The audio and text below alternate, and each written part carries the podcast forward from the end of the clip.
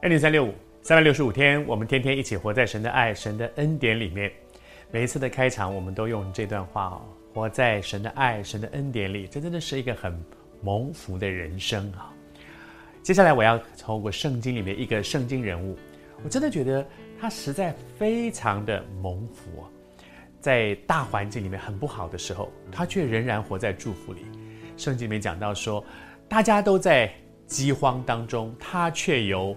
百倍的收成，我想你知道，那就是亚伯拉罕的儿子以撒。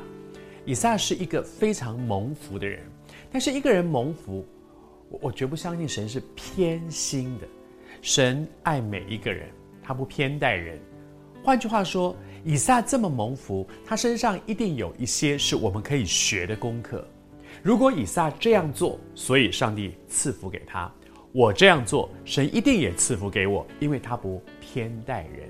因此，我鼓励你打开圣经，以撒所有的他的生平介绍都在创世纪圣经的第一卷书里面。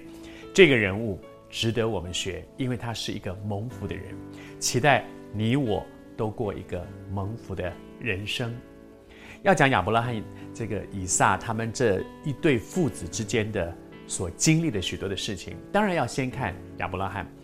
上帝给他一个祝福，上帝他说：“他说我要赐福给你，赐福但要赐福给你，并且呢，他说我要把这些都给你的后裔，我要把这些都给你的后裔。”但是神对亚伯拉罕这样说的时候，同时他也呼召亚伯拉罕离开本地本族父家。换句话说，你要付一些代价。我要你离开你现在很安逸的环境，我要你离开你现在很舒适的环境、很习惯的环境，去到一个陌生的地方去。我想每一个人，大部分的人吧，大部分的人对于要去一个陌生的地方，心中都会忐忑不安的。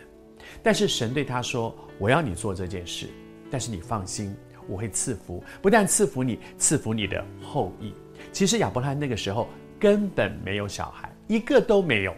但是神却说：“我要赐福给你的后裔，我要把那个地方，那个很好的一个地方，给你的后裔，给你的孩子，给你的子孙。”而在亚伯兰身上有一件极美的事情，那就是顺服就蒙福，顺服真的就蒙福。当神对他有这样一个呼召的时候，圣经上这样说：“他说亚伯兰就照着耶和华的吩咐去了，就。”照着耶和华的吩咐去了，这是什么？就是顺服嘛。当神要他去做一件事情，虽然那件事情对他来讲可能跟他原来的期待、对他人生的规划很不一样，可是他顺服，他就照着去行了，他就进入到一个蒙福的人生。不但他个人蒙福，他的子孙蒙福，以撒蒙福。神曾经清清楚楚地说，是因为你爸爸的顺服。求主施恩，你也正在面对神对你生命当中一个很独特的呼召吗？你心中也忐忑不安吗？顺服，你就会蒙福。